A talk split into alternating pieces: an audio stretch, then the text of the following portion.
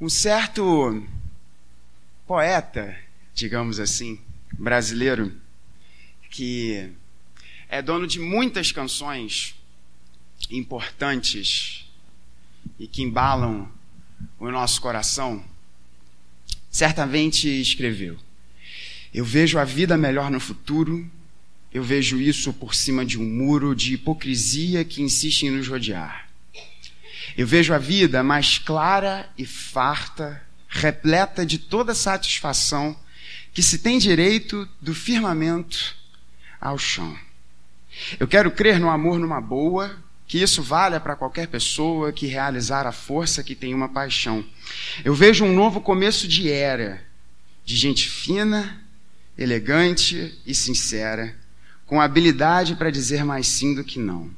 Hoje o tempo voa, amor. Escorre pelas mãos, mesmo sem se sentir. Não há tempo que volte, amor. Vamos viver tudo o que há para viver, vamos nos permitir. E ele diz: Eu vejo um novo começo de era, de gente fina, elegante, sincera, com habilidade para dizer mais sim do que não. Se o André estivesse aqui mal, certamente eu ia brincar para ele falando assim: na sua introdução para o presbitério, não cite Lulu Santos, não, não cita ninguém, mas ele, ele não está aqui, eu não sei se ele vai ouvir essa mensagem. O que o Lulu Santos escreveu nessa, que é uma das suas músicas mais importantes, né? E essa música é, é deliciosa, é difícil é, ler aqui a letra e quase não começar a cantar. Expressa o desejo de muitos corações. Na verdade, eu acho que tempos modernos expressa o desejo de todos nós aqui.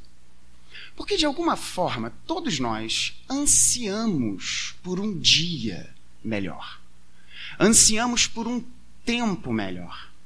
Ansiamos por um momento em que seremos plenamente felizes, por um tempo em que não mais choraremos, por um tempo em que não mais ligaremos à televisão e veremos notícias que trazem tristeza e lágrima aos nossos corações. Um tempo em que nós poderemos ser tudo aquilo que fomos criados para ser. A palavra de Deus nos apresenta esse dia. A palavra de Deus nos apresenta uma esperança. Jürgen Moltmann, com todos os problemas da sua teologia, acertadamente nos, disse que, nos diz que o cristão é alguém que espera. A esperança está no âmago do cristianismo. Ele, que é o autor do que foi posteriormente chamado de teologia da esperança. Nós esperamos. A Bíblia nos chama a esperar. Mas a Bíblia não apenas nos chama a esperar, mas a Bíblia nos apresenta qual é a recompensa da nossa espera. O que nos aguarda? E eu digo a vocês com toda a absoluta certeza: é infinitamente melhor do que qualquer canção feita pela mente de seres humanos pode nos apresentar. Eu convido você a abrir a sua escritura no livro da Revelação, no livro de Apocalipse, capítulo de número 21.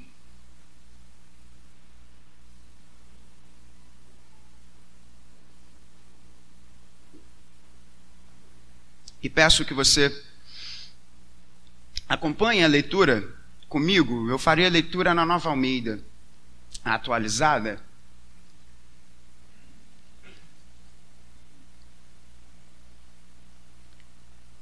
E sobre esta esperança, nós iremos falar sobre o que há de novo, o que parece faltar e o que está no centro. E nós faremos a leitura do capítulo 21 inteiro. E a primeira parte do capítulo de número 22. Então eu peço a sua concentração eu farei a leitura na Nova Almeida Atualizada, que julgo ser uma tradução mais arejada para os nossos dias, peço que você acompanhe comigo. Assim diz a palavra do nosso Deus. E vi novo céu e nova terra, pois o primeiro céu e a primeira terra passaram, e o mar já não existe. Vi também a cidade santa, a nova Jerusalém, que descia do céu, da parte de Deus, preparada como uma noiva, enfeitada para o seu noivo.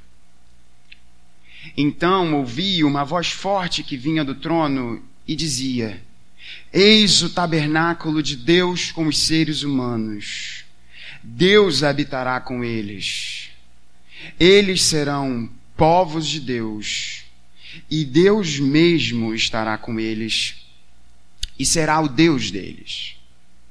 E lhes enxugará dos olhos toda lágrima e já não mais existirá morte, já não haverá luto, nem pranto, nem dor, porque as primeiras coisas passaram.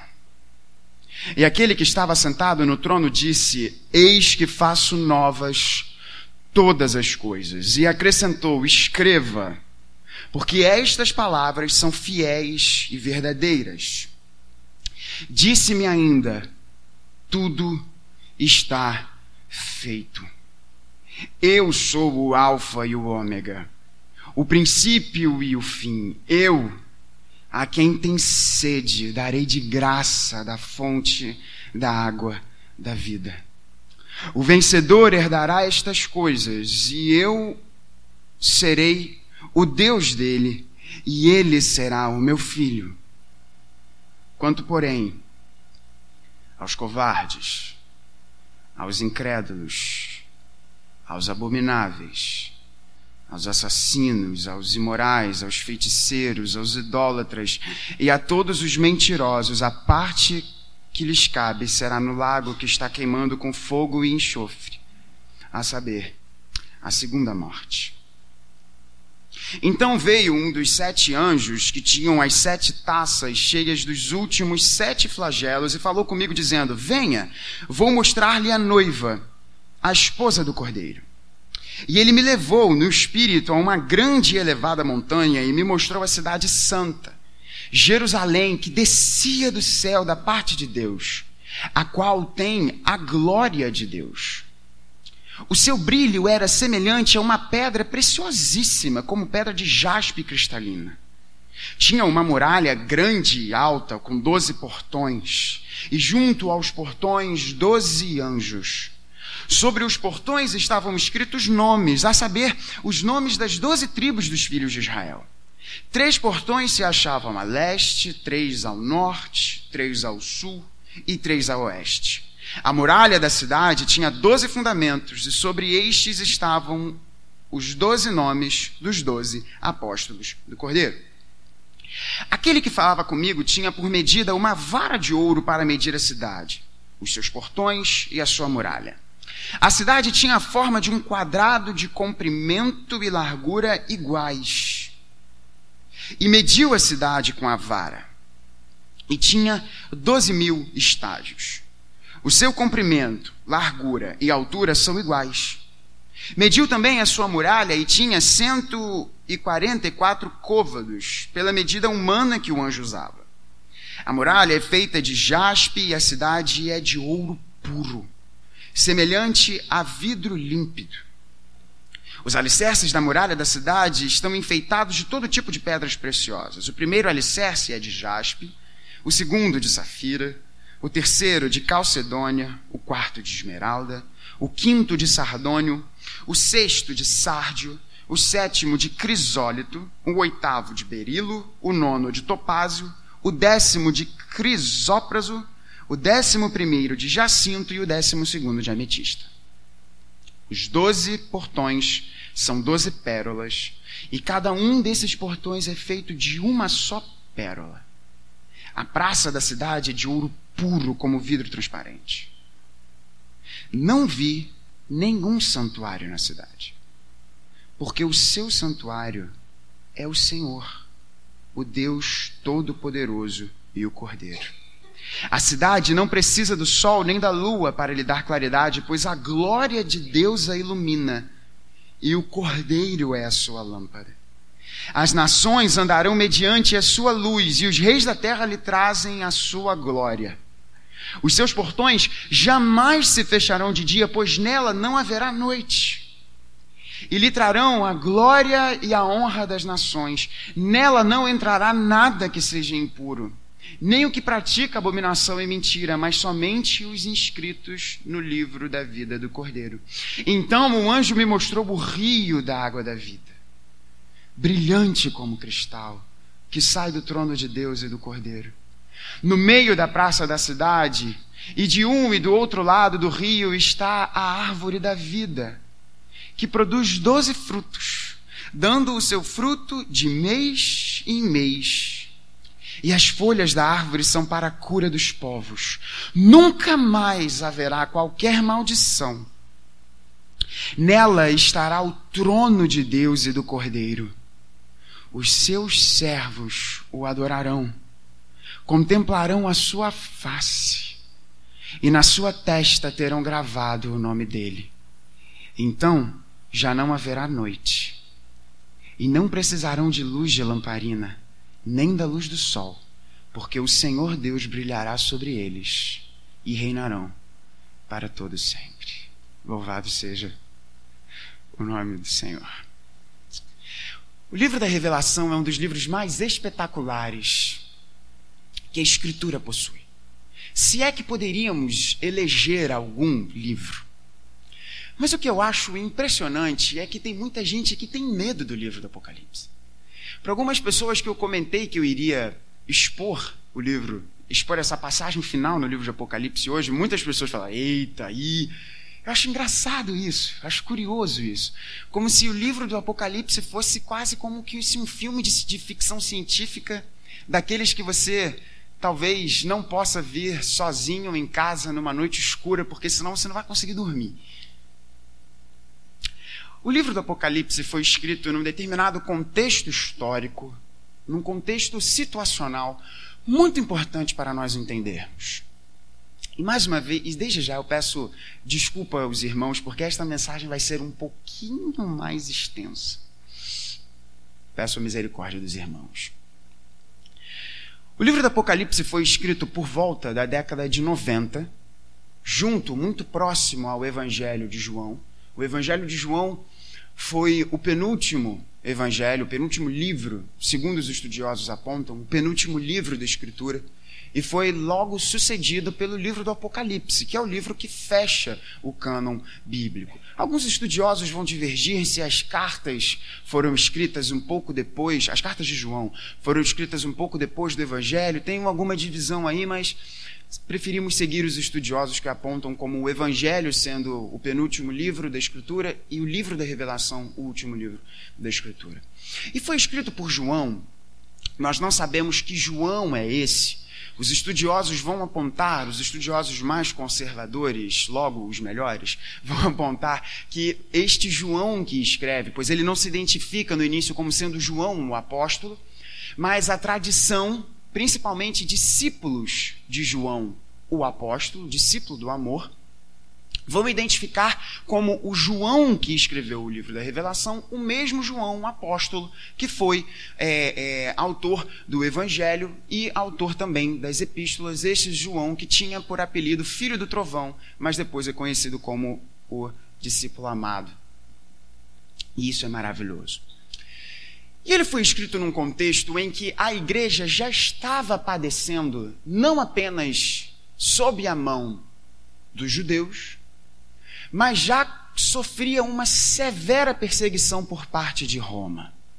Quando nós lemos o livro de Atos, nós não vemos os romanos perseguindo de forma tão clara e assintosa os cristãos. Nós vemos que os primeiros perseguidores dos cristãos foram os religiosos do seu tempo. Assim foi, inclusive, na morte do nosso Senhor Jesus.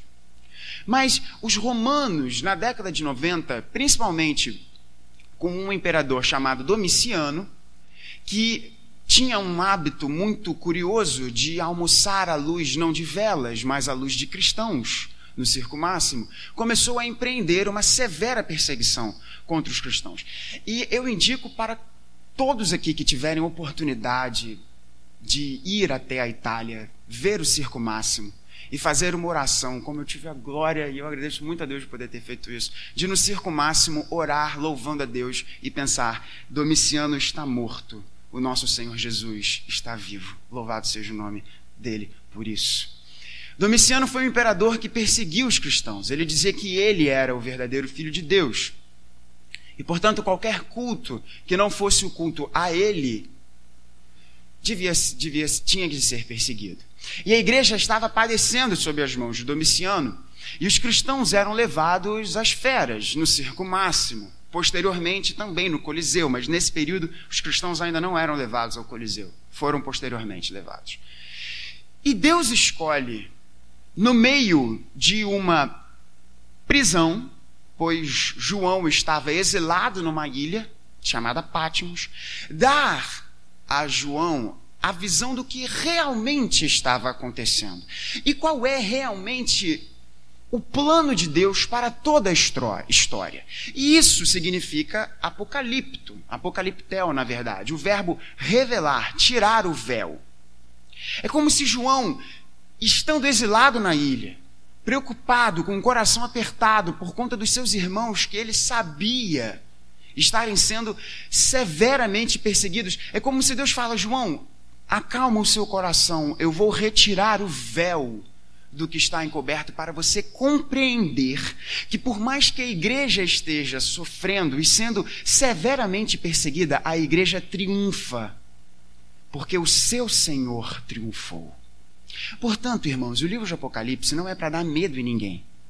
O livro de Apocalipse é uma senhora injeção, daquelas que aí sim a gente tem que dar medo, daquelas injeções assim bem grossas, de ânimo, de força, de animação na igreja. Porque podemos sim sofrer, mas nós sabemos quem está no controle de tudo. Esse é o contexto do livro de Apocalipse. Mas antes de nós entrarmos no texto, eu preciso tecer algumas palavras sobre a linguagem do Apocalipse. Por isso que eu disse aos irmãos que essa mensagem vai ser um pouquinho mais extensa. A linguagem do livro de Apocalipse. Eu fui ver o filme da Capitã Marvel. Né? Fui ver na estreia, gostei do filme. Não darei nenhum spoiler aqui. Não darei nenhum spoiler aqui. Mas é muito curioso que tem umas cenas do filme da Capitã Marvel que eu fiquei pensando assim, cara, quando a Isabela e o Rafa assistirem esse filme, eles não vão entender nada de algumas coisas. Tem uma cena, isso não é spoiler de nada da trama, mas tem uma cena muito interessante que eles estão tentando fazer um download de uma coisa. E aparece o boxezinho do Windows com aquela velocidade assim do download sendo feito. E aí ela tenta fazer uma ligação e aí a ligação cai, aparece coisas que a gente não vê mais hoje. Ninguém escuta mais aquele barulho infernal da conexão de internet. Que parecia que tinha um demônio ali falando, aquele negócio estranhíssimo. Nós não temos mais isso. A gente consegue usar a internet aqui no celular, apesar da pouca qualidade das nossas operadoras. E eu fiquei pensando, rapaz, aquilo ali, quando a Isabelinha e o Rafa assistirem, o Vlá, enfim, a Rose vão ter que explicar aos meus filhos. Houve um tempo em que a internet você não podia usar o telefone junto com a internet. E para você baixar uma imagem mais tosca possível, você tinha que fazer um café, tomar um suco, enquanto aquele negócio ia lá caminhando. Por quê? Por que, que essa explicação será necessária, porque isso não faz parte do contexto de vida deles. Eles já não, não fazem parte desse contexto de vida. De um contexto de vida, que contexto é esse? De uma internet de escada, por exemplo. Muito da simbologia do livro do Apocalipse nos é estranha é estranha para nós leitores de hoje, cariocas do século XXI, porque o livro do Apocalipse está recheado de símbolos, de linguagens, de expressões que fariam muito sentido para o público original do livro, mas para nós não faz sentido. Aliás, nós podemos falar sobre muita coisa em relação à própria Escritura. A Escritura está recheada de reis, de sacerdotes, e nós vivemos numa república presidencialista. Nós não temos reis. por mais que alguns homens e mulheres acham que são reis e rainhas. Mas nós não temos esse contexto. Nós que somos protestantes defendemos o sacerdócio universal dos crentes. Qual é a diferença entre o Heavy Mal, eu, o pastor Vladimir e, to, e, e qualquer outro membro da igreja? Nenhuma. Não há nenhuma diferença. A diferença é que a gente foi para o seminário e estuda para não pregar besteira aqui para vocês. Ao menos não deveríamos pregar nenhuma besteira para vocês. Não há diferença. Então nós não temos sacerdotes, pois o povo de Deus é inteiro de sacerdotes. Linguagens estranhas. O livro do Apocalipse é recheado dessas linguagens. Você já parou para pensar como seria explicar eletricidade para uma aldeia indígena que não tem eletricidade? Imagina se você tivesse Imagina, Wagner, se você fosse para uma aldeia indígena, no meio do nada, e tivesse uma missão. O Wagner vai explicar eletricidade sem usar nenhum objeto, sem usar nenhum desenho, sem, com palavras apenas. Como isso seria feito? Essa ilustração não é minha, é do Dom Carson, eu acho ela genial. Talvez, Wagner, você pudesse dizer que a eletricidade é como um espírito muito forte que passa por vinhas, que seriam os nossos fios ou cabos. E essas vinhas, elas vão sendo amontoadas sobre grandes árvores. Que às vezes tem umas pessoas com falta de vergonha na cara que fazem conexões erradas entre essas vinhas, que a gente chama de gato. E essas vinhas, elas levam esse espírito forte até a oca desses índios. E que poderiam até trazer um pequeno sol dentro dessas ocas. Esses índios, eles são burros? Não. São tão burros quanto nós somos. Mas falta a essa tribo, nesse exemplo hipotético, categorias de linguagem para explicar o que é a realidade. E nessa explicação que aqui usei o Wagner para dar, ele não estaria dizendo nenhuma mentira. Ele estaria usando aquilo que Calvino nos ensina como linguagem de acomodação. Pois bem, usa essa ilustração e pensa como que o Espírito Santo trazendo à mente de João, aos olhos de João, tudo o que estava acontecendo. Nós não temos, irmãos, categorias para falarmos sobre o grande trono branco de Deus, sobre a santidade absoluta de Deus, sobre a sua glória sobre a sua majestade. Nós estamos tão distantes deste contexto vivencial, assim como na primeira ilustração que eu dei, os meus sobrinhos estão de uma realidade de uma internet de escada. Nós estamos distantes do que é a verdadeira santidade de Deus, do seu valor, da sua glória. E precisamos sim de uma linguagem que acomode ao nosso contexto. Isso foi para o público original do Apocalipse e assim também é para nós hoje. Portanto, o livro de Apocalipse é um livro recheado de símbolos, um livro recheado de expressões de linguagem que eram extremamente comuns e de fácil entendimento para o seu público original, mas para o, distan para o distanciamento que nós temos hoje desse contexto original, por vezes é um pouco mais difícil de nós entendermos. Além disso, há também uma distância grande de olhos espirituais para entendermos a verdadeira realidade. Por isso que é fundamental nós cantarmos o que nós belamente cantamos aqui, para que Deus abra os olhos do nosso coração. Dito isso, vamos ao texto. Vamos ao texto. 18 minutos de introdução, Deus do céu. Essa, nova, essa nossa esperança. E aqui rapidamente nós falaremos, nós não vamos expor verso a verso, porque senão essa mensagem não terminaria nunca. Mas primeiro, o que há de novo? João nos diz: E vi novo céu e nova terra, pois o primeiro céu e a primeira terra passaram e o mar já não existe. Pois bem, o que, que há de novo? O que há de novo é um novo céu e uma nova terra.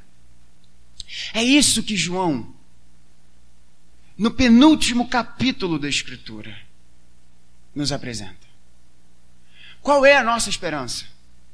Por que, que essa esperança é melhor do que qualquer canção, por mais bonita que seja essa canção do Lulu Santos, com alguns probleminhas que ela tem na letra também? Porque a esperança cristã não é nada menos do que novos céus e nova terra. Esses novos céus e nova terra, essa, essa novidade, esse novo céu e essa nova terra, que João aqui nos diz que vem depois da primeira terra que passou, ela não é uma criação do nada. A nossa editora Cultura Cristã publicou um dos melhores comentários que temos sobre o livro de Apocalipse. O comentário de J.K. Bill, acho que é o Brado de Vitória, está até ali, inclusive. Isso, Brado de Vitória. Eu indico muito para todos. Quem quiser comprar esse comentário é sensacional. Seminaristas. E ele vai nos dizer que, ao longo de toda a Escritura, nós somos levados num caminho de que Deus está transformando a criação ao invés de destruir completamente essa criação para recriar novas coisas. Por que, que isso é fundamental, irmãos? Porque a nossa esperança não é que tudo isso daqui vá para os ares. A nossa esperança é que Deus vai transformar e paulatinamente regenerar toda a sua criação novos céus e nova terra a partir desta primeira realidade. É isso que os comentaristas vão nos dizer. Deus é apaixonado pela sua criação. Ele não vai destruir, explodir de uma hora para outra, explodir com tudo isso. Deus está a partir da ressurreição de Jesus. O dia da ressurreição de Jesus é o dia D. A partir da ressurreição de Jesus, Deus está gloriosamente transformando toda a sua criação. E a nossa esperança é de um novo céu e de uma nova terra. Agora, que novo céu e que nova terra é essa? João nos diz, começa a nos dizer: o mar já não existe. Reverendo, peraí. Reverendo, a gente está aqui no Rio de Janeiro. Acredito que a maioria da nossa membresia aqui é carioca. E até quem não é carioca deveria gostar de mar. Virando, como é que. Eu vejo aqui, vi aqui a Márcia e a Alicia que né, causam aquela invejinha boa na gente, né? Assim, postando foto de praia, falei assim, rapaz, que Deus abençoe as nossas irmãs queridas. Por que, que João está nos dizendo que o mar já não existe? Deus não gosta de mar, Deus não gosta de praia. Não. Mais uma vez, o simbolismo e a linguagem de acomodação. O próprio comentarista, o J.K. Bill, vai nos mostrar que ao longo, e eu peço aqui licença aos irmãos, vai nos mostrar que ao longo de todo o Antigo Testamento, o mar, na cabeça do povo hebreu, sempre foi associado com caos, com perigo, com maldade.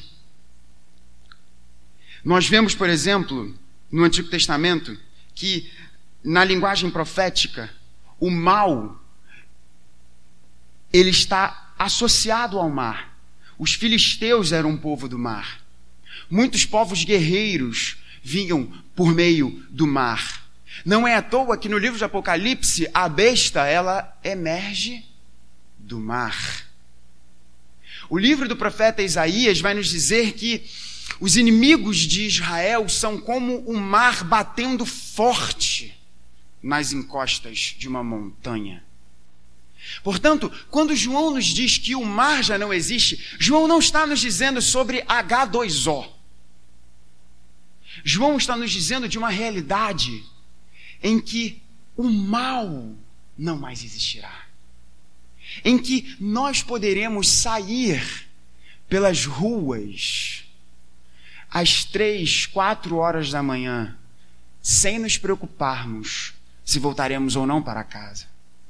Em que mulheres vão poder pegar um ônibus, um Uber, um táxi, seja qual meio de transporte for, sem se preocupar com a sua integridade física. Em que pais poderão ver os seus filhos crescendo gloriosamente, sem pensar em toda a vilania da cultura que cerca esses pequeninos. Novos céus e nova terra, em que o mal não mais existirá. E ele prossegue nessa nessa descrição dizendo que não haverá mais choro, que não haverá mais maldade, que não haverá mais nada que roube a nossa paz. Não é isso que nós ansiamos? Um tempo em que seremos plenamente felizes. Um tempo em que a nossa boca não mais irá ranger os dentes por raiva de alguém ou de uma determinada situação. Mas um tempo em que nós poderemos dançar, rir, correr, ler, conversar com povos de todas as línguas, raças, tribos e nações. Um tempo em que nós não mais precisaremos de qualquer, simbolicamente falando, luz artificial, porque o próprio Deus será a nossa luz. Isso nos leva a dizer no ponto 2 dessa mensagem, de forma muito temática, nós estamos passando pelo que este capítulo nos diz sobre o que parece estar faltando no texto que nós lemos. Qual é a visão de João? A visão de João é a seguinte: aqui, mais uma vez, com todos esses símbolos complexos que João nos apresenta. Mas a visão é como se ele vendo novos céus e nova terra, ele diz que ele vê uma cidade, a Nova Jerusalém, que mais uma vez é linda essa expressão, eu já preguei um sermão inteiro sobre essa expressão, o descer. Nós não vamos subir. A Nova Jerusalém, ela desce. Deus está trazendo a Nova Jerusalém. Mas esse é um papo para uma outra hora. E diz que essa nova Jerusalém é a noiva do cordeiro. Mas quem é dito como a noiva do cordeiro?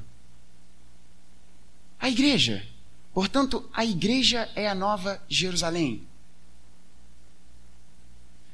A igreja é a nova Jerusalém que desce do céu para a realidade de novos céus e nova terra. Seminaristas, isso não dá um, um nó na cabeça de teólogos? Como você vai explicar um negócio desse? Só sei que é maravilhoso demais. E ele prossegue nessa visão em que um anjo chega para ele e diz: Vem cá, vamos medir esta cidade. E como é esta cidade? A cidade é um quadrado perfeito. Esses, essa medida aqui, côvados, que nós não usamos mais, os editores da Bíblia de Estudo da Nova Almeida Atualizada vão nos dizer que corresponde a 2.221 quilômetros. Ou seja, o comprimento, a largura, a altura da cidade correspondem a 2.221 quilômetros. E todos e todas as, as medidas aqui, é, nós vemos também em relação à muralha, né, que tem 144 côvados, todos eles são múltiplos de 12 e ele o tempo inteiro diz doze, que são as doze tribos, por conta dos doze apóstolos. E cada, cada lado da cidade tem três muros, cada muro é uma pérola, é uma pedra preciosa, carregado de números de, de, de simbologia e uma descrição milimetricamente feita aqui. E por que, que eu fiz questão de ler toda essa descrição? João quer que o leitor do seu livro entenda o quão Deus está levando a sério a descrição deste cubo grande que é a Nova Jerusalém, que é a igreja. Para os leitores amados do Antigo Testamento, isso soa alguma coisa? Isso lembra alguma coisa? Num determinado momento da história de Israel em que nós temos uma meticulosa descrição de algo que tem uma forma de um quadrado. Isso lembra alguma coisa? O que é que João quer conectar na mente do leitor e o que é que eu quero que conecte na sua mente? João descreve milimetricamente a Nova Jerusalém nos mesmos moldes em que o tabernáculo é descrito. E dentro do tabernáculo, o Santo dos Santos, que possui uma forma de um quadrado. O que parece estar faltando nessa visão? Não tem templo. João diz que Deus está perfeitamente relacionado com o seu povo nessa visão, nessa esperança. Ora, como é que eu e você vamos, como a gente cultua Deus? A gente cultua Deus individualmente na nossa vida, por meio de toda a nossa vida com Deus, mas comunitariamente no templo. Nos reunimos no templo. Não porque há algo místico ou especial nessas quatro paredes. Não. Mas o templo é o local de encontro do povo de Deus. E não há templo. Verso de número 22. Logo após descrever a cidade, João diz: Não vi nenhum santuário na cidade. Por quê? Porque o seu santuário é o Senhor. A nova Jerusalém é descrita exatamente como o Santo dos Santos. E o que há de tão glorioso nisso, reverendo? Por que, que você está tão animado dizendo esse negócio? Porque o Santo dos Santos era o local em que o sumo sacerdote entrava uma vez ao ano. Cristo Jesus, quando morre,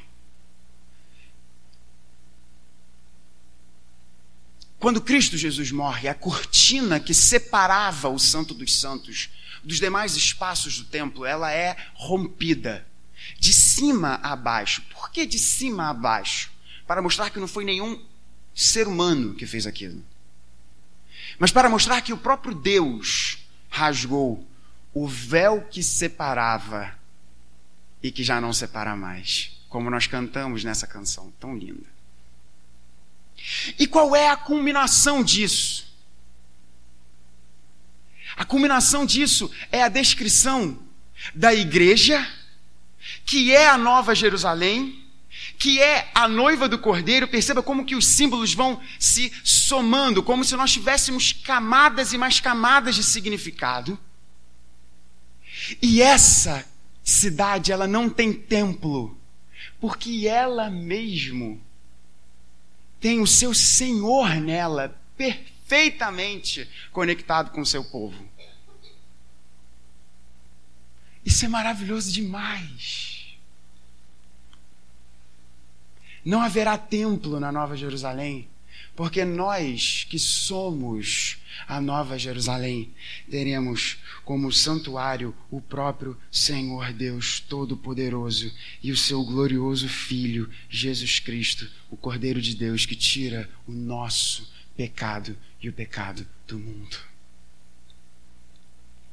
Por isso que a cidade não precisa de nem sol, nem de lua por isso que a glória de Deus ilumina toda essa cidade maravilhosa. Por isso que eu e você receberemos o cumprimento da promessa que nos é apresentada ao longo de todo o Antigo Testamento, em que o rei seria chamado de filho de Deus. Mas aqui não é apenas o rei que é chamado filho de Deus, mas todos nós seremos chamados filho de Deus, porque o próprio Deus diz: Ele será o meu filho e eu serei o seu Deus. para nós fecharmos esses grandes temas, porque nós poderíamos passar muito mais tempo aqui nesses gloriosos versos.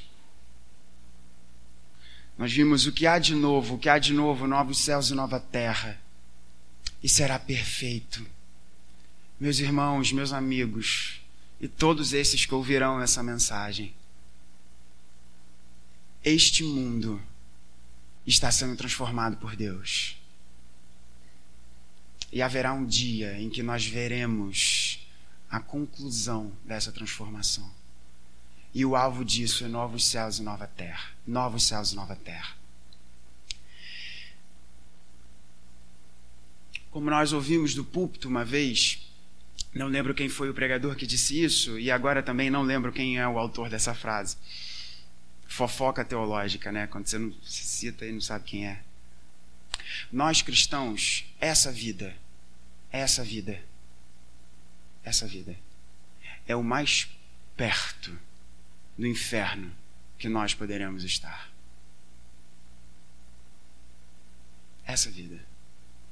E a nossa vida futura será perfeita e maravilhosa. Mas para os não cristãos, essa vida é o mais próximo desses novos céus e nova terra que estes poderão estar. E isso nos leva para o ponto final dessa mensagem.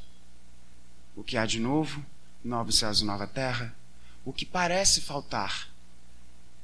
Parece faltar um templo, mas não falta nenhum templo, porque a própria cidade é a representação do Santo dos Santos, e nós teremos sobre diante da nossa face a glória do nosso Senhor Jesus resplandecendo sobre nós. E o que está no centro disso tudo? E com isso nós encerramos essa mensagem. O que está no centro disso tudo? Vocês percebem que na, na leitura que nós fizemos, só tem uma pessoa aqui que é o dono dessa glória toda. Só tem uma pessoa que chega e diz: Eu faço novas todas as coisas. Só tem uma pessoa que diz: Eu sou o Alfa e o Ômega. Só há um nesse texto que diz: Quem tiver sede, eu darei de graça da água da vida. A glória que é representada nessa cidade, ela só existe porque é a glória do Deus que a ilumina. Aqueles que estão aqui referenciados nesse texto apenas são referenciados porque eles sobre eles é dito que eles serão filhos de Deus. Percebe como todo o Apocalipse 21 e os versos iniciais do capítulo 22 são uma grande sinfonia de glória a Deus, de louvor a Deus, de engrandecimento da majestosa beleza do nosso Deus. Ele é o centro. E por que que a nossa esperança é tão melhor do que a esperança registrada nessa canção que eu referenciei na introdução dessa mensagem? A esperança que a Escritura nos apresenta é gloriosamente melhor porque no centro dessa esperança está o próprio Deus. Está o próprio Senhor Jesus. Ele está no centro da nossa esperança. Ele está no centro dessa visão gloriosa do futuro, de novos céus e nova terra. E meus irmãos, entendam isso: novos céus e nova terra para que a criação se relacione com Deus. Porque o nosso próprio Senhor Jesus, pouco tempo antes de ser crucificado, disse que iria preparar um lugar para todos aqueles que, crendo em seu nome, crendo em seu nome, confessando com os seus lábios que Ele é Senhor e crendo no seu coração que Ele ressuscitou dentre os mortos, para que estes lá estivessem com Ele novos céus e nova terra para expressar a glória de Deus. E para que eu e você estejamos perfeitamente unidos com o nosso glorioso Senhor Jesus. Isso está no centro dessa visão. Isso está no centro da nossa esperança. Esperança essa que termina com um convite, e eu faço esse convite a todos vocês. É lindo nós percebermos no início do capítulo 22 que o último capítulo da Escritura se conecta com o seu início. Qual foi o motivo, meus irmãos, dos nossos primeiros pais terem caído? E eu e você, por geração e por escolha, também. A desobediência de Deus. A desobediência contra Deus, perdão. Em Gênesis 3, o nosso Senhor nos diz que no dia que os nossos primeiros pais desobedecessem a Ele, eles seriam desconectados da sua fonte de vida, que era ali no jardim simbolizada pela árvore da vida. Não que fosse uma árvore que tivesse em si mesma um poder especial, mas foi ali colocada por Deus como um símbolo do seu generoso carinho e cuidado com a vida. E ele diz: No dia que vocês pecarem, vocês morrerão. E Moisés nos diz que os nossos primeiros pais são lançados para fora do nosso verdadeiro lar para que eles não comessem da árvore da vida. Pois bem, como que, perdão, Apocalipse 22 começa, nos diz: Então o anjo me mostrou o rio da água da vida, brilhante como cristal, que sai do trono de Deus e do Cordeiro. No meio da praça da cidade, e de um outro lado do rio está a árvore da vida, que produz doze frutos dando seu fruto mês em mês, Deus renovando o seu cuidado com a vida dos seus. As folhas da árvore são para a cura dos povos. Nunca mais haverá qualquer maldição. Nela estará o trono de Deus e do Cordeiro, e os seus servos o adorarão. E que glorioso, irmãos! Contemplarão a sua face. Quando Moisés pediu para ver a face de Deus, Deus disse: Se você ver a minha face você não poderá viver, porque ninguém pode ver a minha face e viver. Mas nós veremos a face de Deus, porque veremos a face do nosso Senhor Jesus.